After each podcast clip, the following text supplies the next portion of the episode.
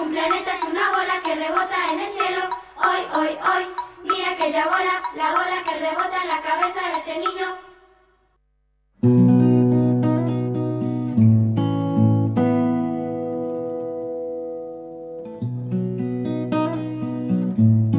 Muy buenas noches de viernes, queridos amigos del otro lado del parlantito, micróscopos, acá estamos eh, terminando la semana. Muy buenas noches, don Martín Linares, ¿cómo anda usted? ¿Qué tal? Muy buenas noches, don Ricardo Franco. Bienvenido a este sexagésimo tercer programa de Microscopías Radio. ¿Cómo la lleva? ¿Cómo viene? Bien, bien, tranquilo, sí. La verdad que eh, semana agobiante de calor. Este, ¿Cómo lo castigó? Uf, duro. Duro, duro. Está, la verdad que o nos agarró desprevenido o fue excesivo el calorcito. Al- Algo pasó en el medio que quedamos este, bastante golpeados, ¿no? Por la, por las inclemencias. Pero. Me parece este, que tuvo que ver con que no hubo nada intermedio, ¿no? Fue de, de, un- Sí, de una situación a la otra extrema. De 0 a Creo que 100 fue en 10 segundos y quedamos ahí con los pelos para atrás. Pero este, eh, acá estamos, este, bancando la parada, como quien dice, pero estamos, no, estamos bien, estamos bien, la verdad que sí. Se sufre, como todo el mundo, y hay que seguir. ¿Qué va a hacer? Soy hincha de boca, quédese tranquilo que ya estoy acostumbrado a esto. a Al esto de estar sufrimiento. Bueno, pero vio lo- los que- vaivenes de esto, lo que es. Este, Vamos a Sí. contar un poquitito, breve. Diga, ¿sí? diga, diga. Para todo aquel que no esté acostumbrado a escucharnos, ya vemos que hay gente ingresando en, en YouTube. Para aquel que no esté acostumbrado a escucharnos, Microscopía Radio es, una, es un programa que lo que busca es tratar de hablar de literatura desde distintos lugares, eh, tratar de buscar los matices y bueno, eh, acercamos eh, sobre un tema en particular que elegimos para la semana, tratamos de traer eh, distintas voces ¿sí? y la idea total. es charlar y... bueno, proponer una idea de, de charla Exacto. y en base a eso vamos aportando todos Tal los que estamos acá, allá del otro lado. Este, de eso se trata, de compartir ideas, sensaciones, experiencias. Este, ¿Y tiene algún número para darme de Eh, comunicación? Sí, como no, ahí le digo, mire, pero déjeme, permítame decirle nada más que Hombre. lo que eh, eh, generalmente cerraba las editoriales en la revistita era que lo único a desdeñar es el silencio. ¿sí? Perfecto, Creo perfecto. que eso, eso trata de representar un poquito lo que es el programa. El número de producción, si quiere, anótelo, puede Sí. llamarnos ahora, puede escribirnos, mandarnos un audio al ¿Puede llamar como el otro día? Que fue algo muy raro, ¿se Y, acuerda? eh, la verdad que fue un lío para mí, pero bueno, puedan hacerlo también. Preferimos este, los mensajitos por Los ahora mensajes. al 11 38 58 Sí. 9736. ¿Sí? ¿Vamos de vuelta? Sí. 11 38 58 9736. Ese es nuestro número de producción. Un lujo, ¿sí? un lujo. Eso va directo a la, nuestra producción exactamente. para los que quieran, insistimos. Es un programa de puertas abiertas, así que quieren eh, acercar información de sus propios este, inquietudes, trabajos, que quieren proponer temas, quieren acercar material para que eh, de alguna manera le, le demos este, difusión. Exacto. Y le doy unos, un- unos nu- otros números, lo combato yo con otros números que Por hay de acá, de, de Infoamba, que es el 154072 6372. Pero no solo estamos saliendo por radio, Martín. No, señor, también estamos. Usted se está viendo su imagen, mire, qué Estoy bello. maquillado, estoy fui a Qué- la- y- y- y ¿Cómo era? Sí. Adónico. este, ¿Cuánto hace que no va al oculista? eh? ¿Cuánto hace? Eh, Eso me hace. Sí, Porque estamos saliendo por YouTube. Usted me va a saber qué, contar en qué canal de YouTube. pero claro, busca en YouTube el canal Radio Infoamba. Exacto. Y ahí el cartelito, el cartelito rojo que dice en vivo, lo pican. Y en este caso, por ahora me van a ver a mí. Eh, en breve va, va a venir Martín, porque ¿qué está haciendo de ese lado, Martín? Y de este lado hacemos la operación técnica como para este, dar una manito también. Perfecto. Este, así que bueno, eh, hacemos doble función. Está muy Eh, bien. El doble pivot, como decía antes. Sí, señor. Este, y eh, una cosa que quiero decirle de YouTube, muy agradecido realmente con el programa anterior, Sí. eh, que ha superado las 100, eh, hace un ratito decía 107 visualizaciones. Epa, Eso quiere decir que número, hay mucha más gente la- que la que uno supone que está atenta Ujú. a la- lo que se habla y bueno, tuvimos eh, justamente la presencia de Marisol Schmidt, que sabemos que vino con su hinchada también. Vino con hinchada, Este, y bueno, eh, lo lindo es eso, ¿no? Saber que se replica y que bueno, el mensaje se comparte y va llegando de poco a poco. Totalmente, sí. y sí, también sí. en Spotify puede buscarnos, ¿eh? En Spotify están no, no solamente el último este, episodio de Microscopía, sino todos los anteriores. Todos, todos, todos. Así que, bueno, ya, ya hay alguien ahí. Graciela Vescovo, hola, buenas noches. Hola dice, Graciela, hoy ¿cómo prometemos va? contar mínimamente lo del aire. Que Había quedado temitas pendientes, ¿se acuerda el otro día? Que de alguna manera eh, nos iban sugiriendo, nos iban conversando, hablen de esto, hablen de aquello. Muy bueno, muy bien. Muy bien. me Y parece el día de bien. hoy justamente es Sí. la segunda parte en la que hablamos del aire. Sí, Sí, señor, Del aire el como, aire. como elemento, como forma de comunicación, ya lo hemos... este, Sí, lo vimos de la parte física también. Exacto. Este, el otro día conversaba, ¿sabe cuando este, repasaba un poquitito el programa? Habíamos este, arrancado con que estamos al aire. Claro. Pero también estamos en el aire, Martín. Siempre depende de la perspectiva. Si nos corremos un poquitito, somos bichitos arriba de una enorme piedrota que está en el aire. exactamente. Y estamos de alguna manera eh, across the universe, atravesando el universo. Muy bien. Este, aunque no se note mucho la velocidad, o estamos acostumbrados, o es la gravedad, o quien lo quiere explicar, de una manera está, somos este, seres surcando el aire. Exactamente, muy bien. Seres surcando el aire, qué bárbaro. ¿Le Qué gustó? poético que ha venido, ¿eh? Es que acaso usted mañana va a ingresar a los Juegos Florales de SADE 3 Mañana, Bueno, sí, ahora lo señor. ampliamos. Ahora, ahora Pero ampliamos un poquito la información. Atentos, porque son los últimos minutos ¿eh? para inscribirse. Así Hasta que el día no de hoy, ¿no? ahora, ¿Cierto? sí, ¿Tiene son- 22 creo que era de hoy o no? Algo así, sí. Y si no, nos harán el, el gran favor los, los chicos de de, SADE de. Porque refrescarnos saben que- bien, bien, Claro. bien el, el parámetro, sí señor. Exactamente. Así que bueno, ¿le parece si comenzamos con un poquito de música? Ya que me Quiero, quiero, acá? quiero, sí, dale. Bueno, ¿y qué me trajo para el día de hoy? Los cafres. Ahí vamos, ¿y Vamos con es? aire. Eso.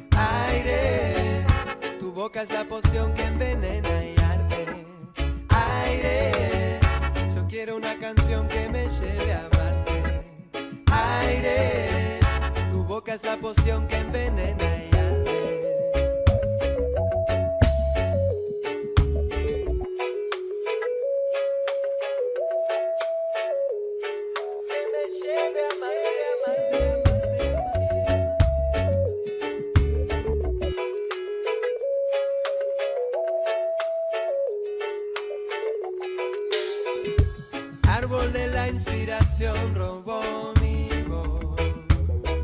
Se quema mi luz y vuelvo al mundo inmundo.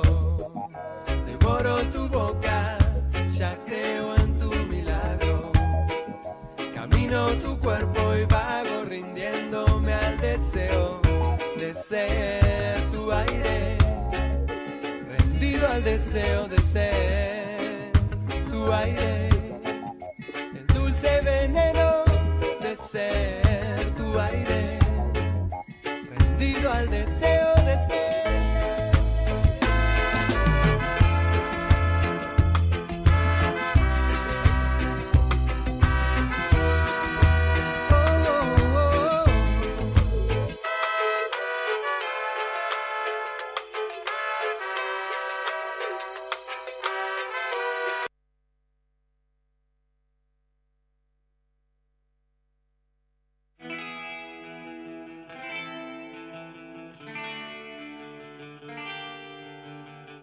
Lupa se posa en la creciente, luna que en el rigor de sus orillas forma un aura que deslumbra y encandila a todo aquel que en la noche siente candor de amor cuando la blonda brilla, ensimismada en tersura que aniquila. Lupa creciente en microscopías radio.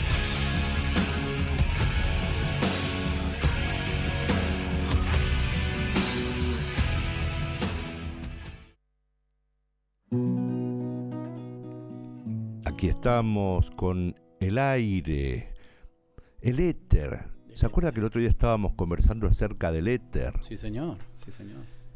Según la ciencia griega y medieval, es, también, tam- es llamado también la quinta esencia, el éter. Bien.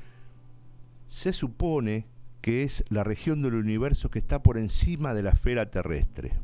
Bien. El concepto de éter fue eh, mm, para dar el nombre del aire puro, el más puro que hay. Exacto. ¿Sabe quién los consumían? Los dioses, ese aire.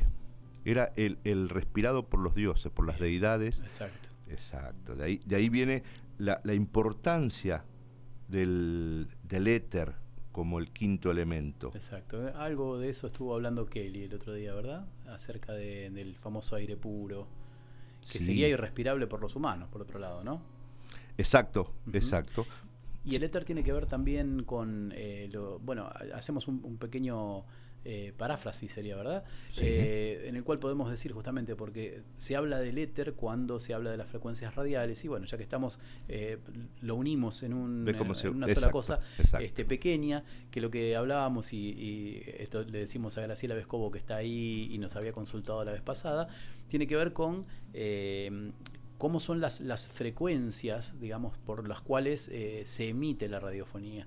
Este, son, no es nada más que un fenómeno físico, este, que son ondas que están vibrando en diferentes estratos. Entonces las que están más cercanas a la, a la Tierra, digamos que son las de frecuencia modulada, tienen una mejor calidad, pero tienen eh, una llegada mucho más corta, más plana, exactamente, porque al, al verse desde más abajo, por decirlo de alguna forma, no pueden llegar tan lejos. En cambio, lo que es... sí. Eh, ocupan, digamos, menos superficie. Menos superficie, exactamente. Eh, en el territorio son las que la- las que precisan eh, estar en la cercanía para llegar a ser au- eh, audibles por, por, la, por la gente. Pero digamos, las AM Claro, y estas eh, tienen requieren- menos fidelidad, si Claro, quiere. pero permítame una cosa, Sí, eh, re- requieren una cantidad mayor de repetidoras o lo que se llama este un quilaje eh, de Que suben la frecuencia. Claro, que es lo que hace que la frecuencia se vaya replicando, ¿no es cierto? Total. Y eso hace que un FM llegue más lejos. Claro, y lo que usted decía justamente de la M es que es la amplitud modulada. No sé si lo quiere comentar. No, no, no, no. Usted es el que Nah. el que más sabe, ¿o no? No, no. Pero bueno, la amplitud modulada tiene Sí. un sistema este, que es eh, prácticamente opuesto. Eh, la amplitud se logra con las ondas vibrando en, eh, digamos, en, en- en vibraciones más eh, menos pesadas, digamos, por tanto, eh, están más altas, por decirlo de alguna Que manera. son esas frecuencias, ¿no? El número, Exacto, el que usted ve 1030, desde el, el, el- exactamente, desde el exacto. 530 hasta el, no recuerdo ya, pero el 1170, si no me Sí, equivoco. más o menos. Este, bueno, en en eso eh, eh, lo que quiere decir es en, en qué frecuencia uno puede captar determinada emisora. Entonces eh, la AM se escucha, como usted decía bien, con mejor este, llegada, porque se puede escuchar en el interior y demás, Total. pero no tiene la misma calidad porque, eh, digamos, se, se envía de otra forma. Por eso este, salió esta, esta quinta esencia. Este, Perfecto. Y las superficies y lo que se transmite por el aire y, y la radio también está ahí metida, ¿no? Este, no- nos cruzan un montón de frecuencias este, a nuestro alrededor. Exactamente, porque estamos eh, inmersos en vibraciones de todo tipo, todo el tiempo. Eh, no solo desde el celular, sino este, de, de- de todos los aparatos y demás, los ruidos, los pájaros, todo tiene una vibración sonora. Pero no nos hace nada. Y hay algunos que sí nos molestan. Mm. ¿sí? Usted fíjese que nosotros tenemos una audición que es mucho más pequeña, por ejemplo, que la que tienen eh, los, los perros. Los perros, por ejemplo, Entonces sí. ellos pueden acceder a frecuencias que son muchísimo más agudas, que nosotros para nosotros son imperceptibles, pero que a los perros a veces los enloquece. ¿no? Si presta atención en madrugada, Sí. le aseguro que usted escucha mucho más que de día. Mm. Hay menos silencio, entonces puede escuchar eh, a mí me ocurre el tren, lo escucho desde, sí, desde sí. casa y estaba un poquito lejos. Y porque por ahí también los otros sentidos no están funcionando a pleno, ¿no? Ah. Algunos se Y agudizan. el sonido este, que nos rodea, el habitual, este, va tapando esas, Exacto. esos otros sonidos que están más atrás. Exactamente. Estábamos con el aire puro, Sí, el aire fresco, el cielo claro. Decíamos que eran, eh, en la mitología griega, el, el el éter es aquello que respiran los dioses. Exacto, sí. Eh, llenan ese espacio. Algunos dicen que es análogo al aire que respiran los mortales también. Ajá. Bien.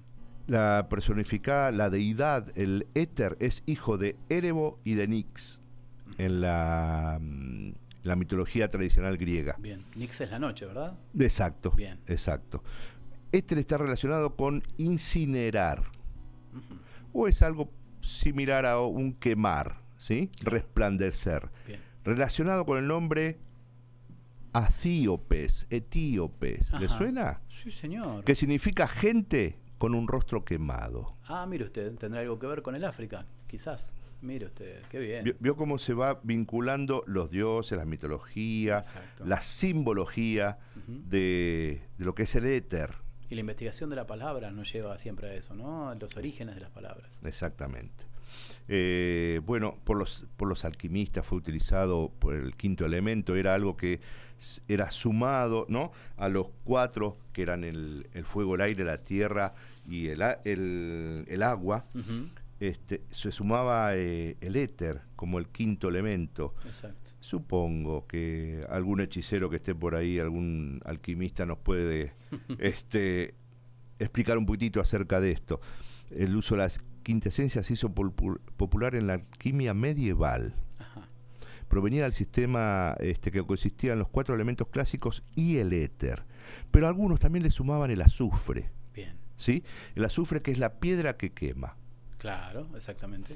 Así que a- a- Y que está asociada justamente Sí. con toda la cuestión este, maléfica, ¿no? La cuestión del olor a azufre que tiene que ver Exacto, con exacto. lo oculto. Eh, bueno, de quizás de estos conjuros, de, esta- de estas este, prácticas este, alquimistas vienen todo, toda esa reminiscencia que hoy llegan hasta nosotros, ¿no? Exacto. Eh, y también usaban el mercurio, que contenía el principio idealizado de las propiedades metálicas. Mire usted. ¿Sí? Mire usted. Con el azufre lograban la combustión de los elementos y quizás alguna pirotecnia, algo mágica, no sé, yo todavía no soy mago, no, no sé cómo qué, qué explicarle, qué explicación darle a estos, pero sí me fascina, ¿eh? si alguien quiere contarnos un poquito más de la- acerca de los alquimistas, me fascina. Totalmente. Si podemos hacer Totalmente. oro de, de todo, bueno, más todavía. Sí, pero sería aburridísimo, porque sería, todo de oro, el, el- el oro perdería su Ahí valor. perdería, bueno, claro, está la oferta y la demanda. Claro, exacto. Este, alguna vez leí algo que tiene que ver con el libro de la quintesencia, este, que sería en una traducción inglesa del siglo XV, Sí. este, eh, hablaba que bueno, se utilizaba como medicina para muchas de las enfermedades del hombre, ¿no?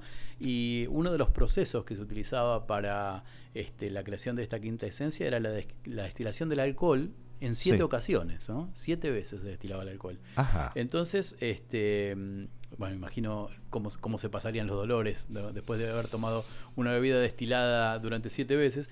Este, y eso, eh, la quinta esencia terminó siendo como una suerte de sinónimo de un elixir, eh, de, de lo que sería la alquimia medicinal y la misma piedra filosofal a la que se ha Sí. referido distintas este, in- incluso sagas, ¿no es cierto?, que hablan de una piedra de la que todo comienza y a lo que todo vuelve de alguna forma. Sí, señor. El aire, Martín, el aire. Cuénteme, ¿le provoca el aire? ¿Le gustaría tirarse de paracaídas o de alguna manera? De ninguna Un, manera. un parapente, un ultraliviano, un- dominar el aire, ¿le gustaría? No, la experiencia más cercana que tuve Sí. fue eh, volar en avión y solamente para poder trasladar. ¿Lo sufrió? Un poco, Ah, un poco, bueno. pero creo que la curiosidad pudo más. Bien, bien, bien, bien, bien. Yo aprendí a disfrutarlo, ¿eh? Sí, soy, sí. soy, voy pegadito a la ventanilla mirando todo y Sí, sí, me gusta. ¿Y es de tirarse usted en parapente y esas cosas? No tuve la oportunidad, supongo que el, el miedo es más grande, pero, pero tampoco la provoqué a la oportunidad. Este, no sé, la verdad que no sé, no sé. Ni, eh, ni el bungee jumping ni esas Claro. cosas, no, No, no. no. Pero sí me fascina volar, ¿eh? Quizás un ultraliviano por ahí podemos practicar. Ah, mire usted. Sí, mire usted, sí, no sí, sí. Si tengo, si tengo el cierto poder, digamos, de, de maniobra, cierto, cierto grado de, de poder, este, iría. Eh, agarrado de unos hilitos y, y un parapente o algo, no lo sé. Yo no me veo. No es para tanto. No, no, no, no, no. Bueno. ¿Sabes qué tiene que ver? Eh, me da la sensación, ¿eh? No, no, ahora pensándolo. Eh, cuando supongo que ha, ha subido a montaña rusa la gente, usted, ¿vio cuando está ese tipo de modelo de ahora que tiene los pies colgando de las montañas Ah, rusas? sí, bueno, sí, sí, me sí. agarra un Claro. picazón en El todo el cuerpo que no lo puedo tolerar. Pero si voy con los pies apoyaditos en un carro, en algo, Bien. mm, voy mejor. Bien. Este, me hizo esa, ese cruce con el, el avioncito, el ultraliviano, para poder estar con los pies apoyados y manejar un poquito. Qué grande. Bueno, me parece, Este, me parece muy sano. sí. Bueno, yo le propongo que de ¿Qué? aquí nos vayamos a, a escuchar a un amigo que tiene siempre para contarnos algo acerca señor. de los libros. ¿Cómo no? Así que eh, lo tenemos a nuestro Lucas Foggia, que todas las semanas nos acerca un poquito de material. Por lo general, eh, nos trae material que no, no estamos acostumbrados a ver, cosas nuevas, este, en algunos casos este, novedades del mercado editorial y demás, y algunas veces son este, reconstrucciones de viejos... este, de, viejos libros y, demás. Eh, así que bueno, vamos a tratar de hacerlo en simultáneo. Vamos a escuchar eh, a don Lucas Foggia, vamos a tratar de verlo eh, en línea para aquel que esté en YouTube. Así que vamos con Lucas.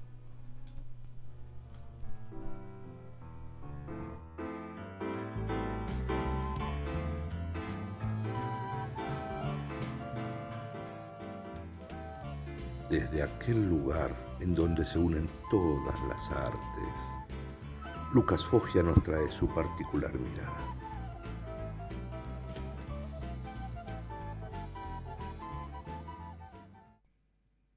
Buenas noches para todas y todos. Todo lo sólido se desvanece en el aire, además de ser una frase que en realidad le pertenece a Karl Marx. Es el título de un famoso estudio de Marshall Berman que habla sobre la experiencia de la modernidad, en referencia al efecto generado por la sociedad burguesa en la percepción del mundo, del capital, de la materia. Todos los oídos se desvanecen en el aire, entonces es la sensación de inmaterialidad que tiene el consumo en la modernidad y sobre todo actualizándolo a nuestro tiempo, esa sensación de inmanencia que tiene la mercancía entendida como experiencia, ¿no? Algo de todo esto que estoy mencionando se puede leer en la novela de Sergio Cheifek que se llama El aire, título que llamativamente coincide con el tópico de esta semana. Para resumir brevemente el argumento del texto, El aire cuenta los siete primeros días de separación de una pareja. La prosa de Cheifek sigue minuciosamente los pasos de su protagonista Barroso, quien fue abandonado por su mujer Benavente, así con sus apellidos, están mencionados porque entre ellos tenían esos apelativos, Barroso y Benavente respectivamente. El aire es una de esas novelas en donde parece que no pasa nada, pero al mismo tiempo pasa de todo. Porque tanto Barroso, en su situación sentimental, individual, como su entorno, se descubren profundamente transformados por la realidad del presente. Y es que el presente es el que invade todo y avanza paulatinamente sobre las cosas y sobre el personaje. Es un avance arrollador. Tanto las cosas como el personaje parecen flotar. La novela abre con una frase que se va a ir resignificando a lo largo de las páginas. Leo. Y así, el valor de su carácter radicó en combinar desidia con impaciencia. Esto puede parecer contradictorio, o en todo caso infrecuente, pero fue la circunstancia que le permitiría soportar la agotadora tensión de su época. El pasado era el olvido, el futuro era irreal, quedaba por lo tanto el presente aislado del universo, como una burbuja suspendida en el aire que necesita sin embargo de ese mismo tiempo del que está exiliada para permanecer flotando sobre su ambigüedad. El aire, con su levedad, no es el viento, no tiene la fuerza del viento, pero sin embargo erosiona, corroe los objetos y su esencia es muy parecida al paso del tiempo, no se distingue de él. Y la percepción de Barroso como punto de vista de la historia se detiene en ese deterioro de los objetos. Un deterioro que está relacionado con el avance del presente, pero también con la propia erosión, como si el deterioro de los objetos acompañara el propio. Pero lo más interesante de todo esto es que no solo estamos en el departamento de nuestro protagonista, sino que Barroso gusta de dar largos paseos por la ciudad y en ella también ve la cárcel del presente actuando. La ciudad de Buenos Aires también sufre el efecto de la erosión, se vuelve aérea, como su nombre lo indica, pero el aire en este caso no tiene un sentido positivo ni espiritual, como lo quiso José Rodó y el modernismo desde la publicación del Ariel. Son los habitantes los que vuelven más aérea a Buenos Aires. Porque en lugar de habitar la periferia urbana, ellos deciden construir tuburios de alquiler, así aparecen mencionados, en las terrazas de la ciudad. Así desde su departamento, Barroso ve cómo avanzan esas viviendas precarias, esos barrios de emergencia atomizados, distribuidos en todas las azoteas de la ciudad. Esto no solo lo descubre Barroso al transitar la ciudad, sino que también lo lee en los periódicos. Y los periodistas están angustiados porque se había modificado el paisaje aéreo de la ciudad, lo dicen en estos términos, y se habían cambiado los hábitos, los modos de vida y, para citar un ejemplo reciente, también se había modificado el código de estética visual, en palabras de la muchacha de Nordelta. Además, con el transcurso de los días y de la novela, nos damos cuenta junto a Barroso que llamativamente el vidrio podría reemplazar al dinero real es decir, primero con buscadores de vidrio en las calles y luego con anuncios en letras de molde en el diario, Barroso se da cuenta que el valor del vidrio como objeto sube tanto que podría llegar a volverse una moneda de cambio en Buenos Aires.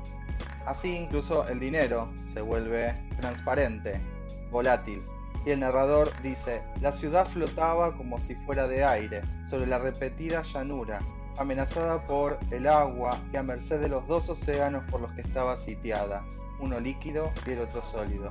Como decían los periódicos casi todos los días, resultaba evidente la superioridad de esa naturaleza sobre el habitante, y por lo tanto también la dominación ejercida por las fuerzas ambientales sobre la voluntad. Como no podría ser de otro modo, pensó Barroso, ya acostumbrado a convivir con esa geografía vigente y palpable solo en la medida en que también fuese inevitablemente verdad.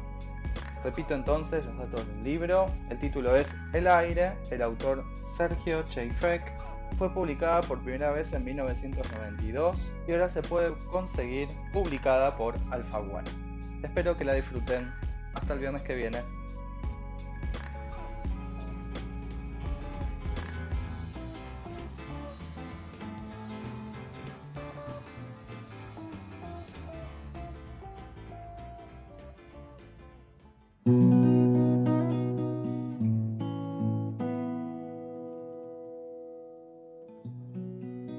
¿Sabe una cosa, Martín? No sé si recuerda, pero hace. La semana pasada no pudo estar Lucas con nosotros.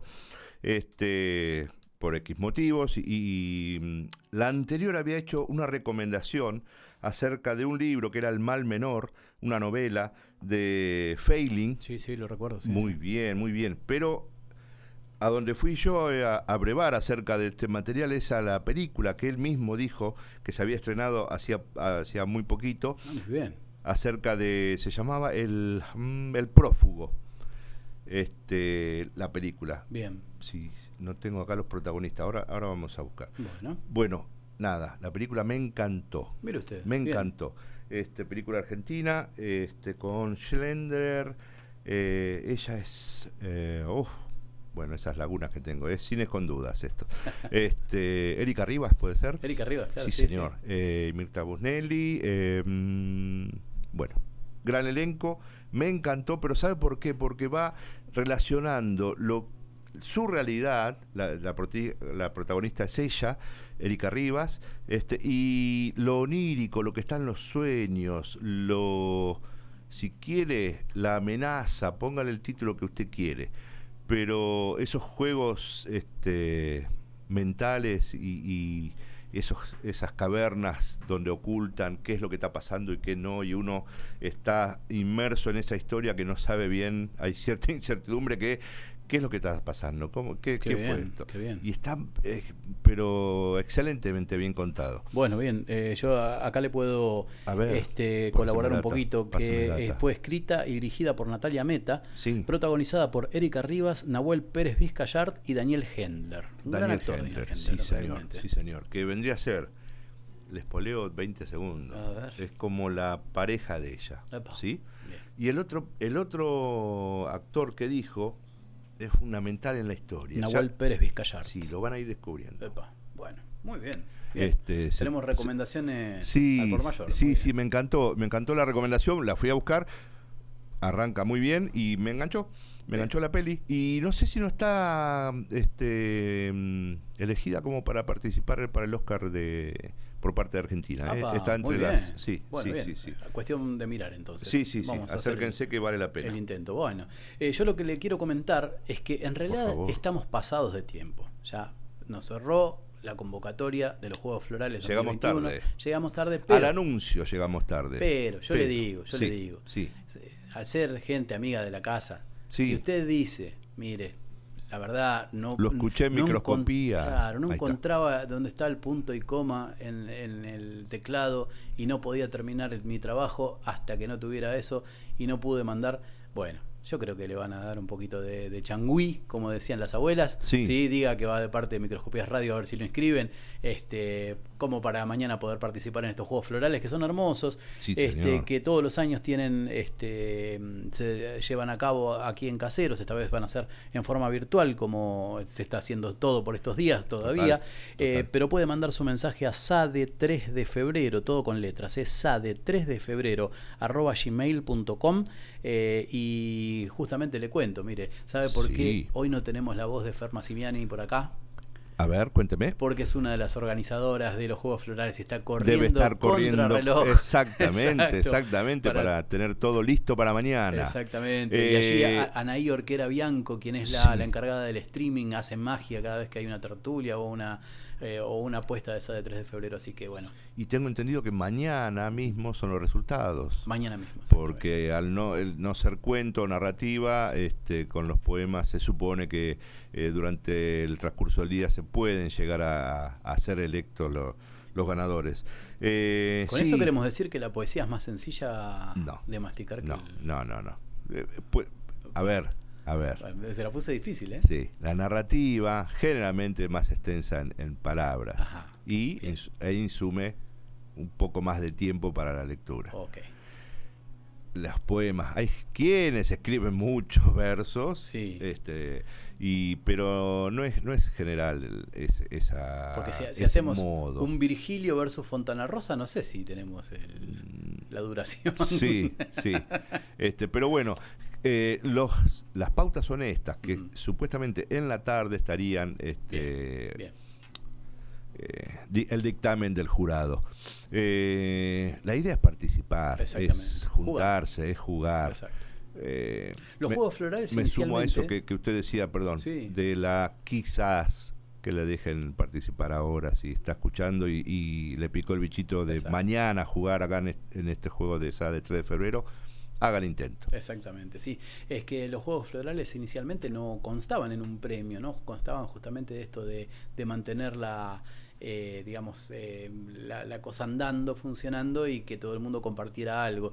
Y eh, en estos juegos en particular, además de que siempre hay algún premio para, para los que están en los primeros planos, eh, creo que la cosa más bella, y esto se lo digo porque me ha tocado la gran fortuna de haberlo vivido, es conservar durante un año una rosa dorada. ¿sí? Que está, digamos, enmarcada, en este caso estaba en un tubo, este, y uno eh, era como una cuestión que sabía que tenía que devolver este, en la próxima primavera y hacer un esfuerzo para ver si la podía retener una vez más. Ahí ¿sí? va, Eh, entonces, ahí eh, la verdad que si- simboliza mucho más este, de lo que... Como el cetro, ¿no? Ganador, Exacto, eh, es un- tener es- ese trofeo, quizás Exacto. temporario, que se disfruta, se, se- y, y después, claro, esa, hacer la defensa del título, ¿no? Sí, pero no, no es tan importante en realidad eh, el título en sí, sino, digamos, eh, esta cuestión de eh, como el testamento, el testimonio, quiero Testimonio. decir. Vio que se, se va pasando de una mano a la otra y para todos tienen la misma importancia, la misma relevancia. Sí. Entonces es algo lindo de, de, digamos, de promover, ¿no? Es una, es, es una cuestión que hermana el, eh, este Eh, tipo de yo- juegos. Sí, sí, sí, sí. Y el disfrute está en compartir, ¿eh? Exacto. Eh, Siempre hay, digamos, varios ganadores, hay menciones, eh, suele haber este, diplomas eh, en general para todos los participantes también, pero el encuentro, el estar con los pares, con gente que tiene mismas inquietudes, que hay que resolver ahí los temas eh, en el momento y ponerse a escribir. Es Exacto. un muy lindo ejercicio. Bueno, muy lindo cortito ejercicio. porque si no se nos ver, escapan ver, los, los mensajes. Mire, dígame. Marisol Schmidt en dos partes Opa. decía muy buenas noches y después Opa. decía podemos encontrar a la alquimia en 100 años de soledad también. ¿Mm? Muy bien. Graciela Vescovo decía gracias, es un tema muy interesante. Ah, supongo que era- veníamos hablando de, de, lo de las. Claro, exacto. Dice, Sí, por eso sí. cuando viajamos a Ahí las está. provincias se escucha mejor AM, en cambio la FM se pierde, Sí, es señor. real. Sí, y eh, es un tema interesante muy importante. Sí, es, eh, es lindo saber por qué motivos a veces uno no puede escuchar la, la emisora de, de su gusto cuando se va de vacaciones. Por lo menos es, Y bueno, ya se está dando más a menudo, ¿no? Mm. Que algunas ciertas cadenas de FM ya tienen eh, FM, no sé, eh, Mar del Plata, FM tal, eh, en Córdoba, o, o hay como hermanitos del interior que van este, con la misma frecuencia. Y tenemos este hermoso híbrido que es de donde les estamos hablando a Sí. ustedes, que es la radio en internet. ¿sí? Sí. Es un nuevo suceso. Se puede escuchar en este momento en Varsovia, como se puede escuchar acá en Villa Ortúzar. ¿Ya no ¿Mm? depende del aire? No depende. Ah, sí, pero son otras cuestiones. Mire, no me complique. Ajajaja. Eh, Ajaja, lo agarré, lo agarré. sí, señor. No, pero eh, es un- otro modo, Otro otro, modo, modo, otro de hacer radio. La radio es la misma, hay un micrófono, hay personas hablando, haciendo ruido y otros escuchas. Exactamente. Eh, se transmite distinto. ¿Se queda un ratito que estamos. eh, Dígame. ¿Hay anuncios Tengo- de temporada? Tengo tiempo. ¿Sí? Y después viene nuestra sección favorita. Vamos. ¿Le parece usted? Sí, Vamos. señor. Temporada alta de helados. Eh, sí, para mí pistacho y crema de cielo en tacita, por favor. Mientras tanto, sigamos en microscopías radio.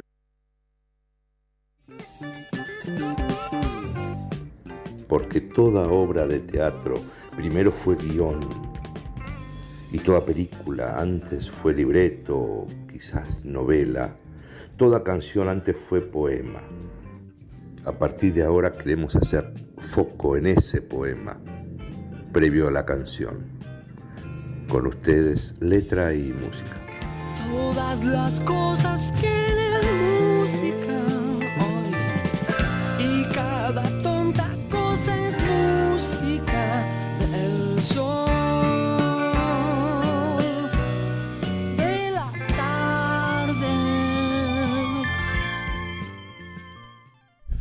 Davis Charles Collins. Se llamó esta persona, se llama, se llama. ¿Cómo dijo? Philip David Charles Collins. Nacido, nacido en Inglaterra allá por el 1951. 1951. ¿Sigue en actividad todavía? Sí, pero claro que sí. A ver, déjeme sacar Un poquito la, la salud lo está lo está este, golpeteando un poquito. A ver, dígame, ¿este, Sí. este es cantante? Cantante. ¿Y toca algún instrumento? No, no entiendo la seña. ¿Toca algún instrumento? Sí, por supuesto estamos en que sí. radio. Usted me hace señas y no estamos en radio. Claro. Pero eh, tocaba un instrumento de percusión. Ajá. No era guitarrista, no, No era guitarrista. pianista. no era pianista, porque No. también es un instrumento de percusión. No, no, no, no, no, no. No Bien. tocaba el arpa, tampoco A ver. este, los violines. Ajá. Ah, bueno, Supo estar en una banda, ¿eh? En una gran Y- banda, y luego- exacto. Sí, Y luego fue solista, tuvo una banda, de, eh, un- una big band sí, este, también. con su nombre y es muy aficionado al jazz. ¿Puede ser que fuera baterista? Sí, señor. Sí, bueno, ahí está, vamos dando pistas. Sí, señor. entonces. Sí, señor. Y me dijo que era Philip. Philip, Ajá. Bueno, sí, sí, sí, bueno, sí. si alguien ya sabe Philip de quién David hablamos. Charles Collins. Ajá, Este, bueno, nada, develemos. por favor, le pido. Estamos hablando de Phil Collins, Sí, señor. ¿sí? Cantante, Gran baterista, músico. compositor, productor y también actor británico. Sí, sí, Eh, bueno, la banda hiper conocida por todos es Genesis. exacto. Y lo que estamos trayendo ahora es un poquito de la letra que está detrás de la canción, del poema detrás de la canción, que es In the Air Tonight. Bien. Eh, En- realidad ya aire- es más de su época solista, Es pero más- bien es- encadenado, ¿no? exacto, Porque en esa es- época eh, todavía él eh, formaba parte de Genesis, pero tenía su proyecto al Esta- mismo tiempo. sí. estaba este, mm, nada, incursionando en otro repertorio quizás, pero también es cercano. El sonido es muy, muy, Exacto. muy Génesis. Sí, sí, totalmente. Este, y vamos a recorrer un poquitito de En el aire esta noche, ¿le parece bien? Muy bien, vamos. La canción es hiper conocida, ¿eh? cuando la escuchen. Puedo sentirlo venir en el aire esta noche. He estado esperando este momento toda mi vida. ¿Puedes sentirlo venir en el aire esta noche? Bueno, si me dijeras que te estabas ahogando, yo no echaría una mano. He visto tu cara antes que mi amigo, pero no sé si sabes quién soy. Bueno, yo estaba allí y vi lo que hiciste, lo vi con mis propios ojos. Para que puedas limpiar la sonrisa, sé dónde has estado. Todo ha sido un paquete de mentiras.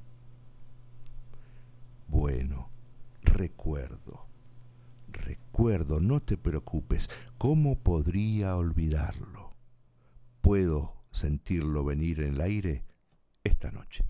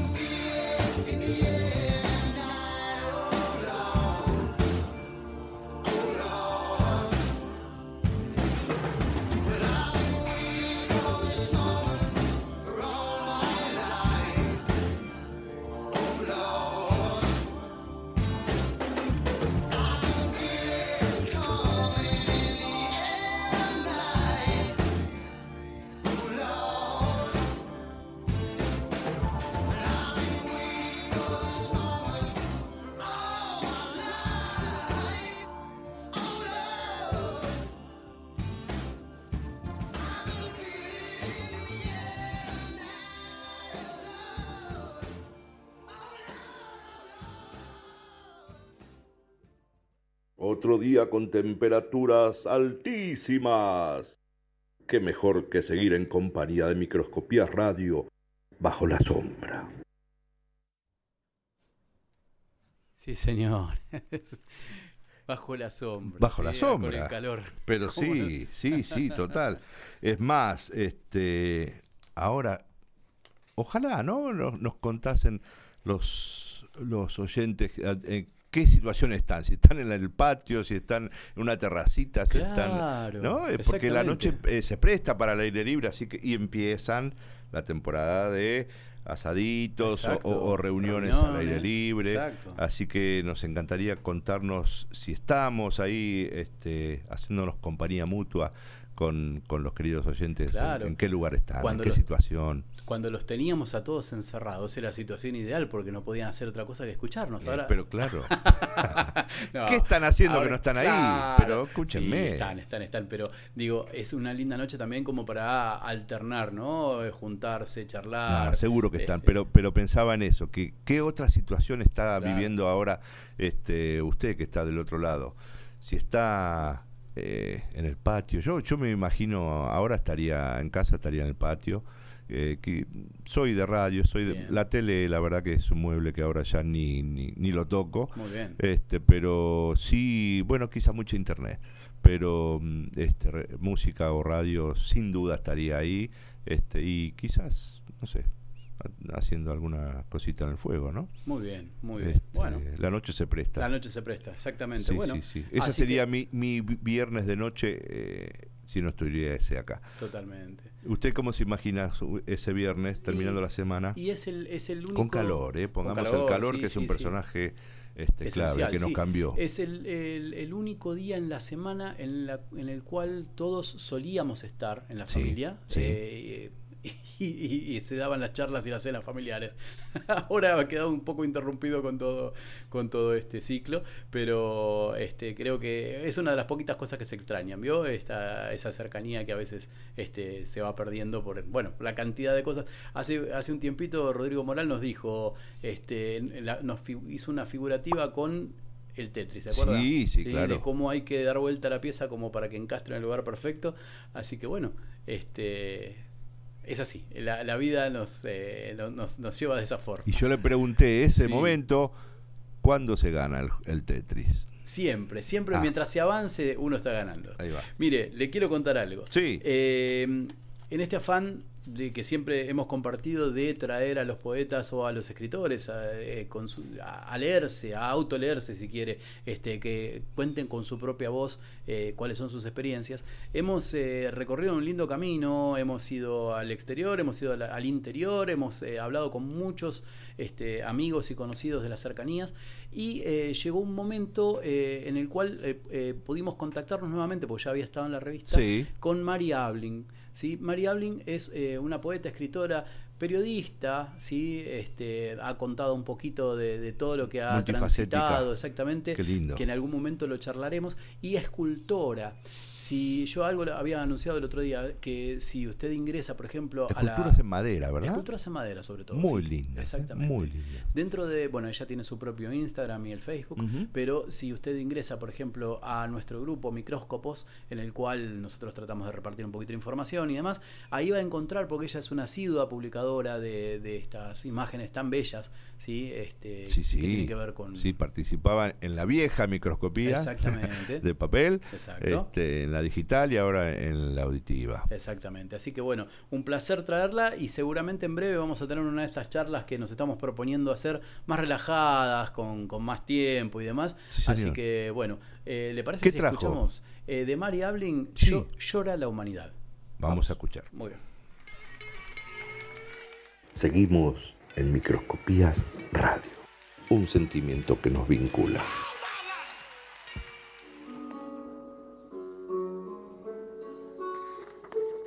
Soy María Ablin y quiero compartir con ustedes mi poema Llora la humanidad.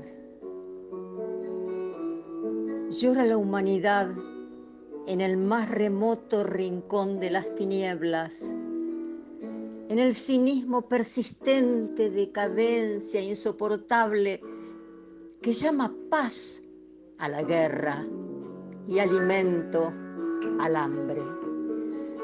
Llora la humanidad allí donde aletean buitres prepotentes de fauces carniceras, con bombas y relámpagos que envenenan los bosques y riegan con sangre al inocente. Llora la humanidad porque la tierra es páramo, la justicia es ausencia, los niños sin escucha, los pobres sin derechos, el despojo es perenne. Y la vida es desierto. Y aún así, en el fondo del caos, por la más descarada exhibición de la ignorancia, renace una magia loca con olor a verano y arroyos en cascada con sonidos de pájaros, porque el oficio de vida desecha necesidades fatuas y puja por parir sus gritos sin sordina, sus derechos rugientes, sus volcanes sagrados.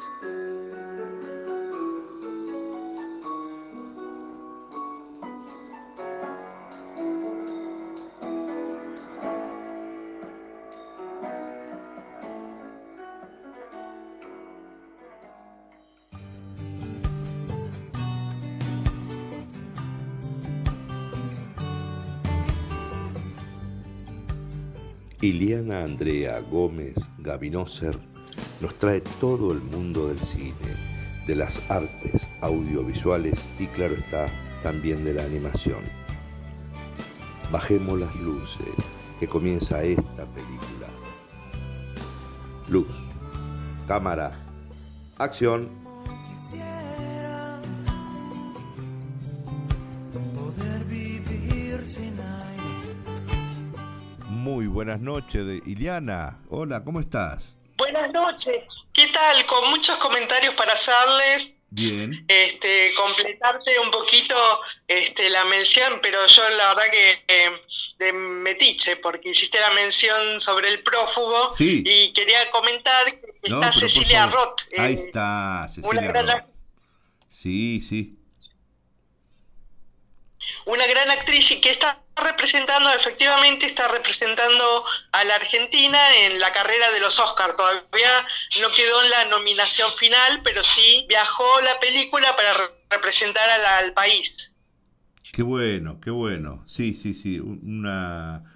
Este, me encantó a mí la película y Cecilia Roth también hace un personaje muy interesante, no se lo pierdan. Cecilia Roth es una gran actriz, a mí me encanta realmente. sí, sí, los sí, sí. papeles que hace, sí. Y su personaje, eh, ¿cómo decirlo? Hace un giro inesperado en no, un no, momento. deje de contar, deje de No, pero me gustó mucho. Ah, pero qué bárbaro este tipo, por Dios. Hola, Sí. Guido, ¿cómo estás? Bien, muy bien. Este, eh, incluso para hacerme, tomarme otra vez el atrevimiento de charlar un poquito sobre el- los temas griegos Sí, y de comentar que los filósofos presocráticos buscaban un elemento primigenio como origen del cosmos, eh, de todo lo existente, y Anaxímenes de Mileto dijo que el aire era el principio de todo el universo, que por condensación y rarefacción se formaban todas las cosas. Ah, mira. Ajá. O sea, que ya los presocráticos, los filósofos, la primera filosofía que existió en Grecia en el siglo VI antes de Cristo, este, ya eh, tenían eh, una filosofía que, que tenía que ver con lo científico, ¿no? Este, con una propuesta de, de entendimiento de cuál fue el origen del mundo, de todo lo existente. Exacto. Muy Y- bien. Claro, estaba sostenido en la ciencia, se podría decir. Sí, la ciencia, o sea que la filosofía ahí se confundía con un pensamiento científico y un pensamiento literario, porque estos eh, presocráticos escribían en poesía, Claro. en forma poética. Este, porque la prosa se inventó en el siglo V. este, Claro. Claro, claro. y bueno, eh, Tales decía que el principio de todas las, de todas las cosas era el agua, este Heráclito decía que era el fuego, ujú, así Empédocles de Agrigento, que no estaba borracho, sino que decía que eran los cuatro elementos. sí. este, y así sucesivamente varios este, hablaron de las homeomorías, de los de los elementos similares, Ajá. afines, eh, que ya anticipaban incluso la teoría del átomo. Exacto. Ahora, eh, to- todas estas cosas que estabas comentando, ¿no es cierto? Así este, raudamente. eh, qué, qué lindo fue eh, vivir la experiencia de ver una serie, no sé si, si ustedes eh, lo han podido hacer, eh, una serie que se dedicaba a la filosofía, este, que era Merlí. Eh, y que realmente eh, daba como un pequeño, digamos, como un, un pequeño dato, así una, este, algo de información sobre cada uno de los eh, eh, procesos o, o- o corrientes de la filosofía, ¿no es cierto? Y empezaba hablando justamente de los, de los presocráticos y cómo se paraban ante el mundo y cómo entendían la concepción humana y demás. Y era muy interesante, no sé si ustedes han visto la serie. La he visto, este, no, no me terminé de enganchar, pero sí la, la he visto. Era de profesores de un secundario, ¿no? Exactamente, un profesor de Sí. secundario y sus alumnos, este, pero tenía una parte por capítulo en la cual este, Estaba, eh, era como- puntual, se hablaba de filosofía y eso lo hacía más interesante todavía la trama. Qué piola, qué lindo. Bueno, recomendable. Bien. Totalmente. Y bueno, este, dejando la filosofía un poco, pero la filosofía tiene que ver con la ciencia, con, con una cosmovisión del mundo, porque sin filosofar tampoco se pueden hallar este, eh, los elementos de la vida, ¿no? Este el científico no puede encontrar según su teoría, este, eh, según, sin anticiparse con un modo de pensar a lo que quiere hallar este, como descubrimiento científico, ¿no? Y, y, este, y, y esto tiene que ver con la película que vamos a comentar hoy, que es una película muy reciente del año 2019, eh, que se llama Los Aeronautas, una película lindísima, hermosísima, que la tienen por Amazon, porque de otra manera no está distribuida, perdón este, la publicidad. Este, y realmente con un protagónico increíble de Eddie Redmayne, que ya lo habíamos visto con la teoría del todo, y justamente haciendo pa- pareja de nuevo con Felicity Jones, es que fue la mujer de Stephen Hawking en la teoría del todo. Exacto, sí, sí. Y, y justamente esto bien la cuento y tiene que ver con el aire porque la película trata de, del hombre que fundó la ciencia o que es uno de los fundadores de la ciencia de la meteorología. Es decir, la ciencia que explica o que se anticipa los fenómenos meteorológicos o climáticos a nivel del aire. Ajá. ¿Sí? Sí. Incluso este, eh, los aeronautas se llama porque justamente eh, habla de los viajes científicos y turísticos que se hacían en los globos aerostáticos desde fines del siglo XVIII hasta principios de- del XIX. Justamente esas exploraciones científicas eh, están tratadas en la película y justamente la más llamativa de todas, este, la más crucial para la fundación de la ciencia meteorológica, fue, una, eh, fue un viaje que se hizo a un globo aerostático en 1862, eh, donde se logró una altitud más allá de los 8.800 eh, metros. Sí, sí. Sí, y, y que en realidad este, la película cuenta mitad un poco lo- la realidad y un poco ficcionalizada, porque el personaje de Felicito, Felicity Jones está inventado. Este, el personaje de Felicity Jones este, hace homenaje a varias mujeres científicas que subieron, que fueron aeronautas, es decir, que viajaron en globo, eh, y, un poco está mm, este, ficcionalizado el personaje, no es un invento el personaje, pero lo que no está ficcionalizado es ese viaje este, que hizo eh, James Gle- Gle- Glesham este, eh, para justamente lograr esa marcación de altitud en cuanto altura, en cuanto a llegar a las capas más altas de la atmósfera y además de descubrir que la atmósfera co- eh, está- contiene capas, o sea que la atmósfera, la atmósfera está constituida por capas como vos explicabas el otro día, Martín. Exacto. Bien, muy bien. Sí, sí.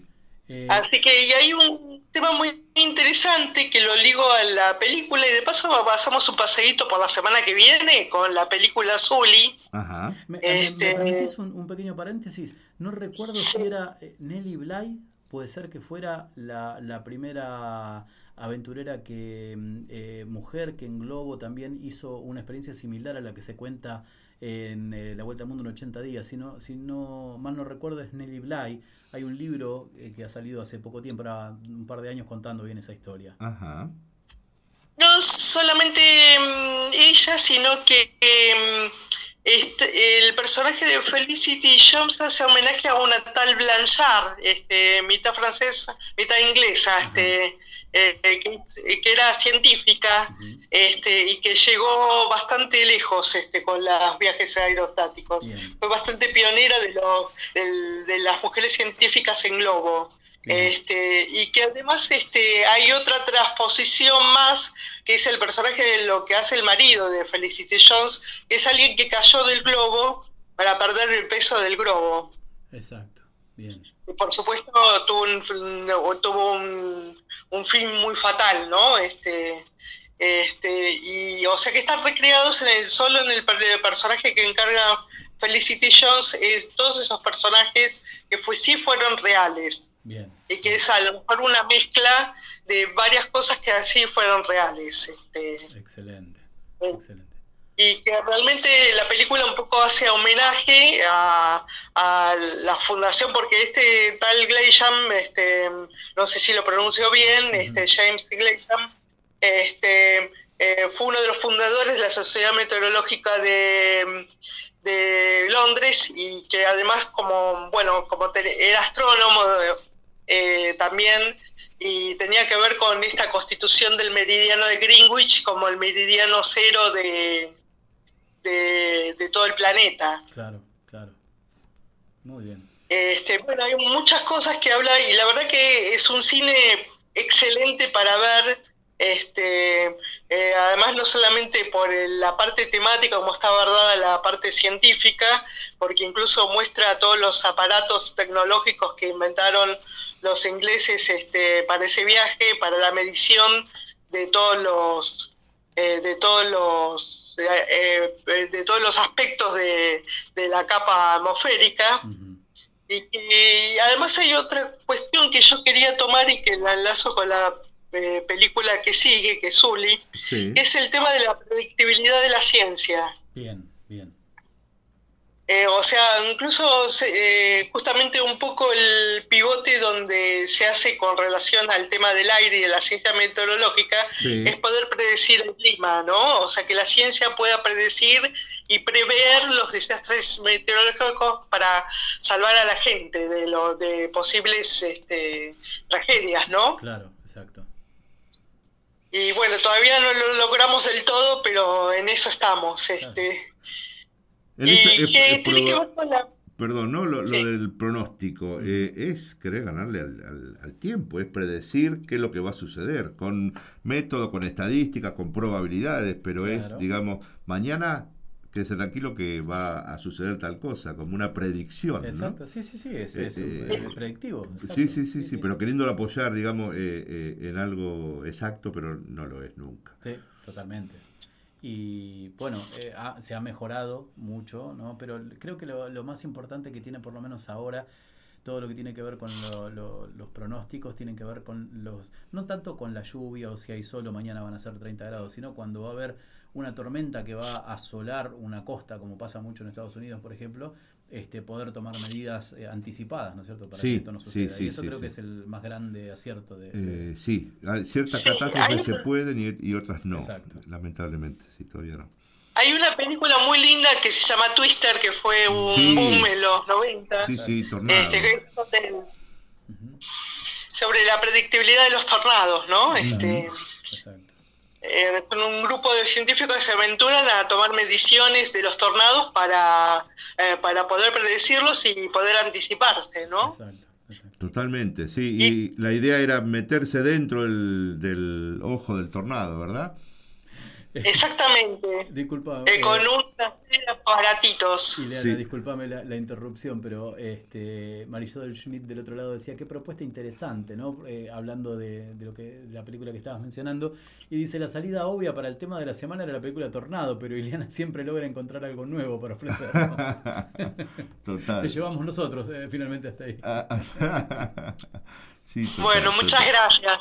Total, creo que se lo debemos al cine, que yo estaba pensando que en este año Microscopía se aventuró al centro de la Tierra, eh, se aventuró a la Luna, o sea, y que corrimos varias aventuras este, con este... con- este, al espacio, cubrimos lo terrestre, el fuego, el aire, el agua. Sí, sí, sí, los siniestros, ¿no? Eh, Hubo, hubo, hubo muchos, muchos. Interesante, por lo menos se, se pudo hablar de todo un poco. Salvo de política y religión, mire. eh, religión hablamos Ah, vez. apareció también, ¿eh? Apareció de todo. Exactamente. Y bueno, y esto tiene que ver con la película azul y que se anticipa un poquitito el tema de la semana que viene. Eh, pero ya voy a tocar una película que iba a tocar hoy, la- este, va a ser el tema de la semana que viene. Y anticipo un poquito Zully por este tema de la predictibilidad del- de las emergencias y lo de desastres que tiene que ver con el tema del aire. Eh, porque Zully es un homenaje a un piloto este, real, Sí. que realmente incluso aparece manejado al final de la película. Este, eh, porque vive. Es, el episodio real le ocurrió en Nueva York en, a fines de 2009, justamente un hecho muy reciente que Clint Eastwood llevó al cine, eh, porque se trata de un amerizaje forzoso de un avión en el río Hudson. Exactamente. Sí, sí. sí, sí, sí. Sí. Es una noticia que impactó en el público y Clint Eastwood lo llevó magistralmente al cine, este, trabajándolo cinematográficamente de una forma exquisita, eh, siempre con el estilo realista que él tiene, pero con vuelo, con vuelo poético y con profundidad, este, porque justamente lo que trata la película es el, el valor del imprevisto y que el factor humano es muy importante eh, Para anticiparse Exacto. Por encima de la máquina, por encima de la máquina. Pero también pone Este- en tela de juicio a veces, ¿no? Eh, el salirse del protocolo también da la impresión, ¿no? Es como que hay, eh, digamos, un, un discurso que se ve en la película también, en la cual hay, hay, hay una parte que no está de acuerdo con lo que sucedió, porque no era lo que debería haberse realizado. No sé si... Exactamente, no era lo común, por eso habló del factor humano y de las posibilidades que da este, la mente humano o el espíritu humano al poder este, tener salidas imprevisibles que generalmente generan una solución mucho más benéfica, porque salvó a, la, a toda la tripulación con el amerizaje, Exacto. porque si no el avión hubiera caído en plena ciudad, al, porque el aeropuerto le pidió que volviese al aeropuerto Claro. Este, este, por comando, o sea, eh, le pidió el aeropuerto que volviese y él dijo, no, si vuelvo al aeropuerto puedo caer en plena ciudad y puedo ocasionar un desastre. Y después del tema de las de Torres Gemelas, este, eso iba a ser una, cosa muy, muy fuerte. Y él eh, dijo, no, lo único que me queda es aterrizar con toda la tripulación y con todos los, eh, con todos los pasajeros en medio del mar y salvó a todos. Este, le hicieron un juicio, el FBI le hizo un juicio porque desobedeció órdenes.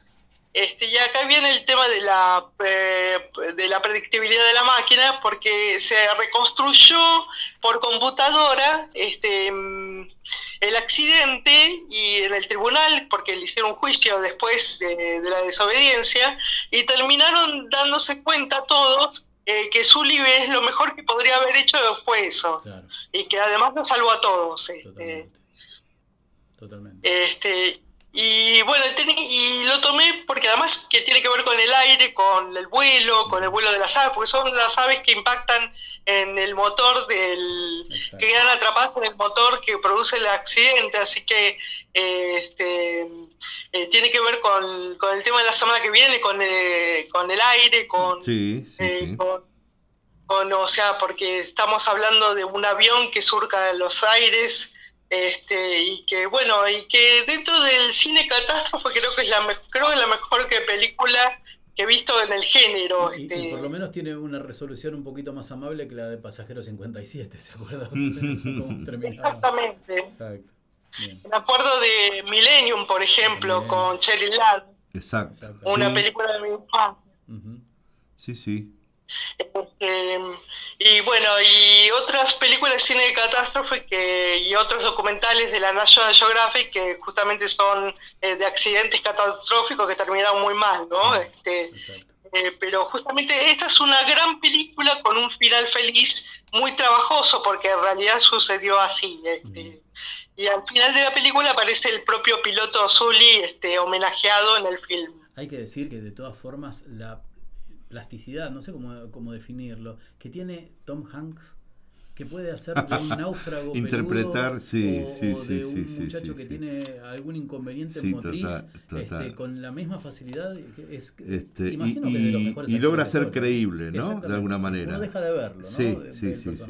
Totalmente, y a mí me parece que Tom Hanks desde Capitán Phillips, que está haciendo una, creo que la mejor etapa de su vida como actor, este, más que más que el discapacidad, el, Ajá, el- el de Filadelfia. voy a ser malo en este sentido. voy a ser antipochoclera, este, ¿No te gustó Forrest Gump? porque O Filadelfia. ¿No, te gustó Forrest Gump? Forrest. En, Filadelfia No, interpretaba Él hacía de, de una enfermedad, tenía. un muchacho con SIDA, claro. Exactamente. Sí. o sea, incluso había una discapacidad en el personaje de Forrest Gump, Ah, si no me equivoco. Claro, En sí, sí, Forrest, sí, eso, sí, sí, sí. Pero Eh, sí. que tiene un Y- giro con la historia. me, me- me resulta fascinante la cantidad de lugares en en la que Lo el que, personaje. lo que aparece es- Claro, es, aparecía, increíble. exacto. Es increíble esa película. Sí, sí, sí, sí. Eh, Realmente sí, son películas eh, muy elogiosas, pero me parece que la etapa más interesante de Tom Hanks como actor me parece que es esta última, porque incluso lo ves en un eh, Capitán Phillips, que es un eh, capitán de marco un poco conservador, en el que imprevisiblemente, justamente en medio del mar, se aparecen un montón de situaciones, ¿no? Exactamente. Este, Quieren secuestrar el barco y, realmente- demás. Sí. Realmente me parece más interesante esta etapa que a lo mejor la... eh, bueno, yo voy a ser iconoclasta, este, voy a derribar mitos. Este, eh, va, cada, uno que, cada uno que piense lo que quiere. Yo, por lo menos mi postura es que... Mi postura es verlo a Tom Hanks en esta última etapa este, como actor este, con una madurez increíble y con unas facetas increíbles. Muy bien. Entonces, este fin de semana no veamos Quisiera ser grande porque. digamos, vamos a tener radical. Está muy bien. Hay una película muy linda Sí. eh, donde él hace una por, eh, de productor musical de un grupito que es Sí, eh, que eso que tú haces. Claro, The Wonders. Sí, Sí, uno, sí, sí. uno de, los, de, lo- de los amores platónicos que mi mujer me ha permitido es Lip Tyler. Pues Ah, mira. que está demasiado inalcanzable. ¿Y, y usted era el baterista de esa banda también? me hubiera cantado. Ahí sí, está, señor. ahí está. pero esa es una excelente película con una dirección de arte increíble porque parece que estuviéramos en la época en que sucedió todo eso del rock and roll, de los primeros años del rock and roll. Este, me la veo época de la Beatlemanía. Este, es una simpática comedia, este, comedia eh, musical. Totalmente. sí, sí, sí. Bueno, eh, terminamos haciendo una semblanza de Tom Hanks, pero quería traer Sí. nuevamente porque eh, me quedó ese bichito y acá la- las manos ágiles de Ricardo encontraron enseguida de quién hablábamos. Nelly Bly era una periodista que en 1889 desafió a Joseph, a nada más que- ni nada menos, ¿no? que a Joseph Pulitzer, que era el dueño del diario donde ella trabajaba, y le dijo, yo puedo viajar en globo sola alrededor del mundo en menos tiempo que 80 días. Y ¿Lo cumplió. pudo?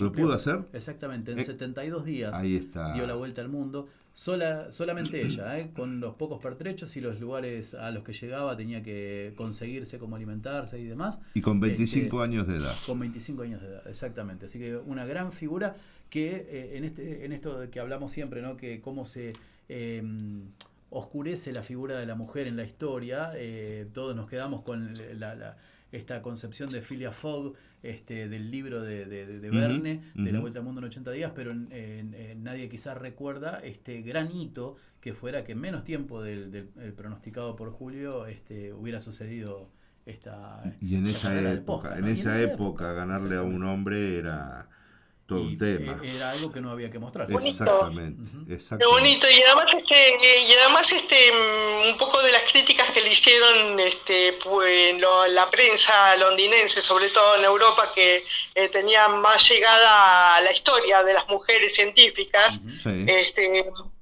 eh, es que, por ejemplo, podrían haber homenajeado en lugar de crear un personaje ficticio este, a mujeres que realmente sí existieron, este, que ya dije que, en cierta manera el personaje de Felicity Jones es un homenaje de varias, pero que podrían haber homenajado alguna precisamente eh, puntualmente, ¿no? Este, este, unas críticas que recibió la película, pero la película es una película cinematográficamente exquisita este, y que además con vuelo poético y científico, este, porque además este, este, dra- dramáticamente se siente toda esa búsqueda de, de la realidad científica. Perfecto, perfecto. Bueno, eh, ¿tenías alguna otra recomendación, Liliana? No, yo quiero dejar este, el stand-by para la semana que viene, que vamos en cierta manera a seguir hablando del aire. Ok. Este, Con el plato fuerte que eh, es por- Zully. Pues sí, con el plato fuerte de Zully. Y este, eh, recordemos que la semana que viene tenemos una entrevista a un joven cineasta. No voy a espolear el nombre, eh, pero va a ser una sorpresa para toda la audiencia de microscopías. Exacto. Y, este, y, y bueno, y el miércoles tendrán este, mi voz comentando una joya cinematográfica. Genial, genial. Haceme un favor, este, para terminar. Eh, comentá, repetí la- las recomendaciones para hoy. que- ¿Cuáles fueron? Por ejemplo, los, aeronau- los aeronautas en Amazon Prime Sí. y Zully, y Zully, que en cierta manera, si no me equivoco, está en Netflix. Genial. Este, eh, y yo creo que son dos películas cinematográficamente exquisitas, además de ser un homenaje a científicos o a gente, que realmente existió. este. Bueno, vamos por O ahí sea, esta semana. escapan- Sí, cómo no. Se escapa un poco al realismo crudo que se estila en algunos lugares, eh, pero no voy a ser más criticona. Ahí va, ahí va. Cada uno mire las propuestas y después comentamos. Muchas gracias, Ileana. Buenas, Buenas noches. noches. Buenas noches. Hoy es viernes. Y tu mente lo sabe. Aquí en Microscopías Radio.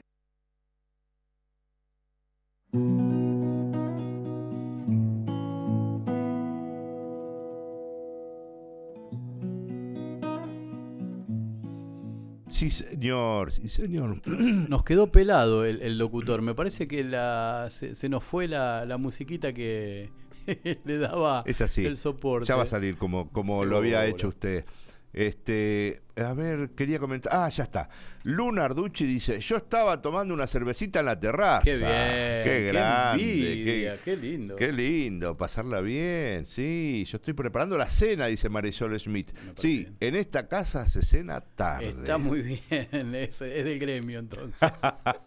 y nosotros todavía nos Sí, sí, falta. para un buen rato.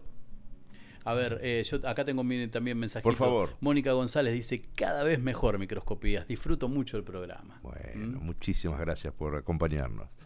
Eh, muy buena serie, decía Luna Arducci. Estimo que era para cerca de. Por Merlí. Por Merlí, sí, señor. sí, una gran serie, realmente. eh, se la debo, se la debo.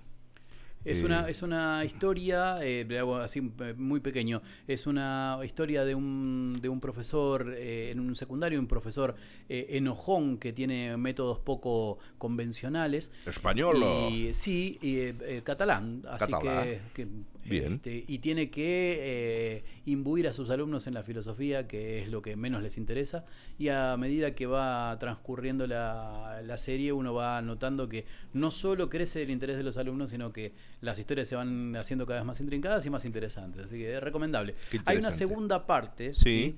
Eh, no quiero decir mucho al respecto porque eh, el que Su no vio la primera, todo. el que no vio la primera, este, digamos, puede, eh, digamos, perderse mucho, eh, pero que no tiene el mismo efecto y está hecha con algunos actores de, de la primera parte. Pero bueno, la, la primera es realmente recomendable. Bien, bien, bien, bien, bien.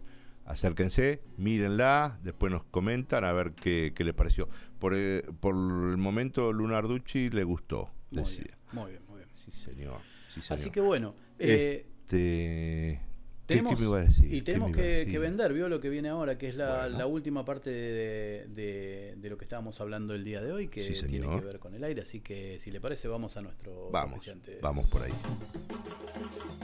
Mengua la luna su brillo de río.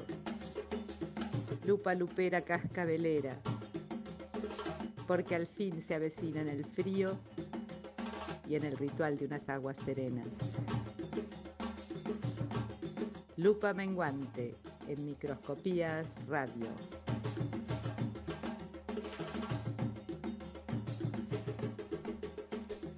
En las religiones, en la antigüedad, Martín y queridos oyentes del otro lado, eh, se supone que tiene que ver con el originario. Comenzaron a rendir cultos a los diversos elementos de la creación, para luego personificarlos en divinidades. Una de ellas, obviamente, es el aire. En el Veda, Indra es el dios del éter y del cielo y el aire está especialmente representado por Vayu. Además, los Marut son habitantes del aire, contándose hasta 49. Hasta 49, muy bien. Sí, señor. Bien. En el brahmismo, el Rig Veda, refiriendo a la obra de la creación, dice que, el señor, que es el Señor de las criaturas. Pradapati. Muy bien. solamente con el pensamiento separó el huevo en dos partes, de los cuales formó el cielo y la tierra, colocando en el medio la atmósfera. Qué bien, qué bien.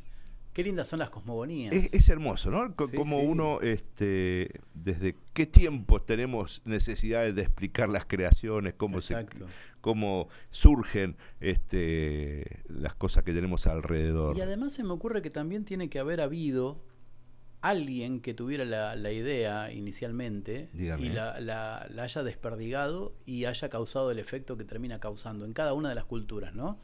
Porque si bien hablamos de una cultura popular y que, eh, que es previa a la escritura y entonces que no se pasa este, por el- la forma escrita sino por el- la forma oral, Sí. eh, alguien tiene que haber tenido esa imaginación o, o- o, no sé, alguna experiencia que lo haya trascendido y, y le haya dado esa, esa necesidad de contar, ¿no? ¿Cómo puede haber iniciado todo? No creo que haya sido un tipo que deliberadamente dijo, no, hostia, pusimos un huevo y lo partimos en dos.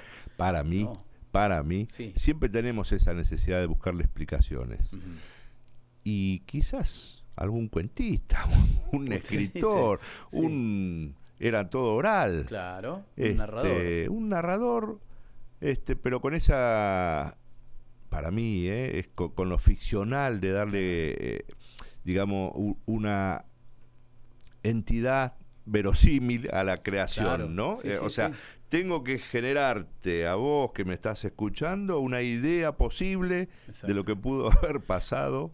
Este, o sea, a lo que voy, no hay evidencia eh, científica de, de- Claro. de estas cosas, ¿no? Exactamente, es- hable- hablemos por hablar, esta, este caso sí. Es ficción pura. yo ficción yo- yo pura, lo, lo- lo claro. arrimo a la ficción. ¿eh? Exactamente. Pero bueno, podemos pensar también en eso, ¿no? En el, en el tipo que se vio en la necesidad de crear una cosmogonía. Sí, yo creo que, insisto, ¿no? Eh, tenemos esas necesidades.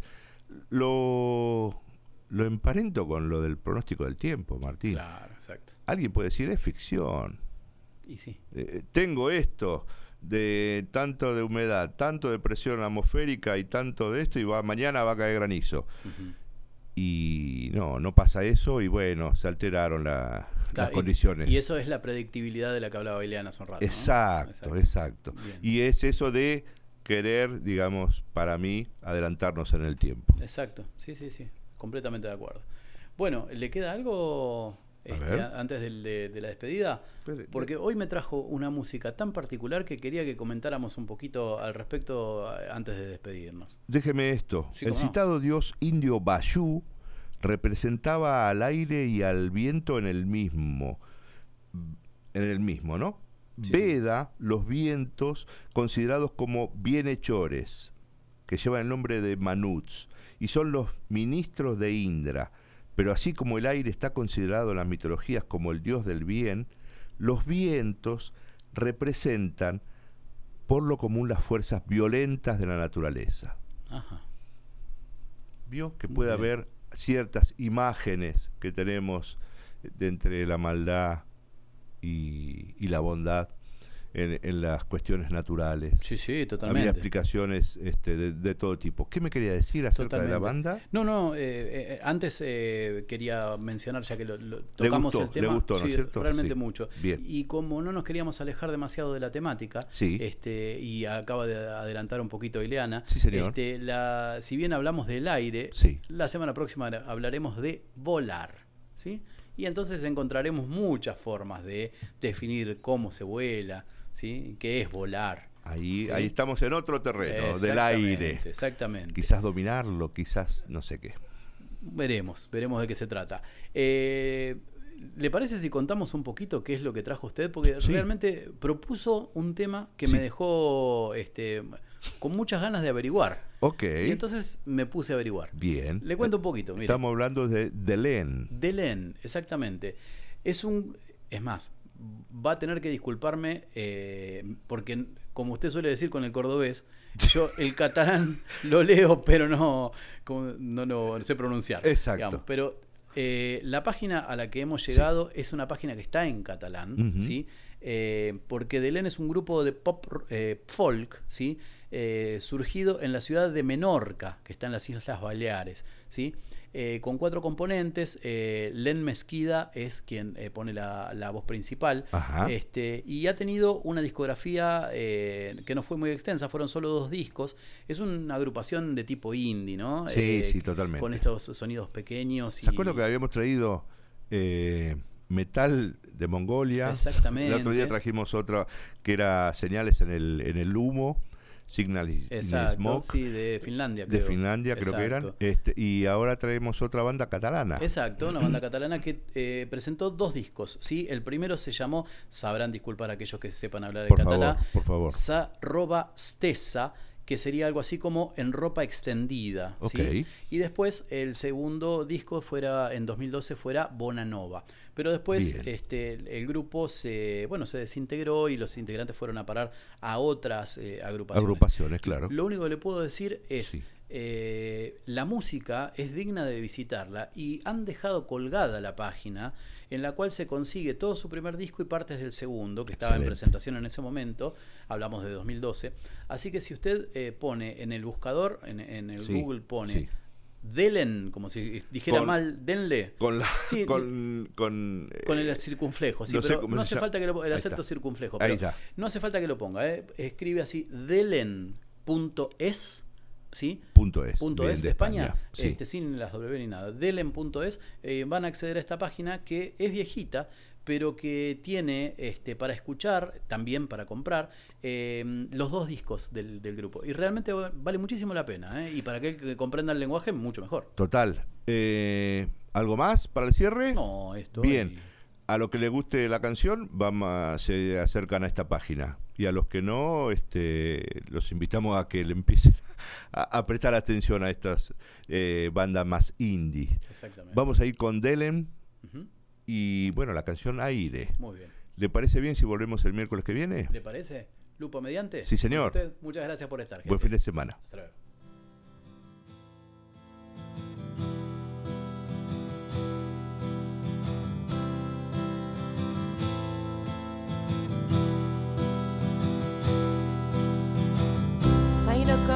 Falta Saïda que tenia el vaig perdre amb els temps Un aire que m'omplia i em deixava respirar com una ona amb la mà després dels temps que ha passat. Quan semblava que tot s'havia acabat,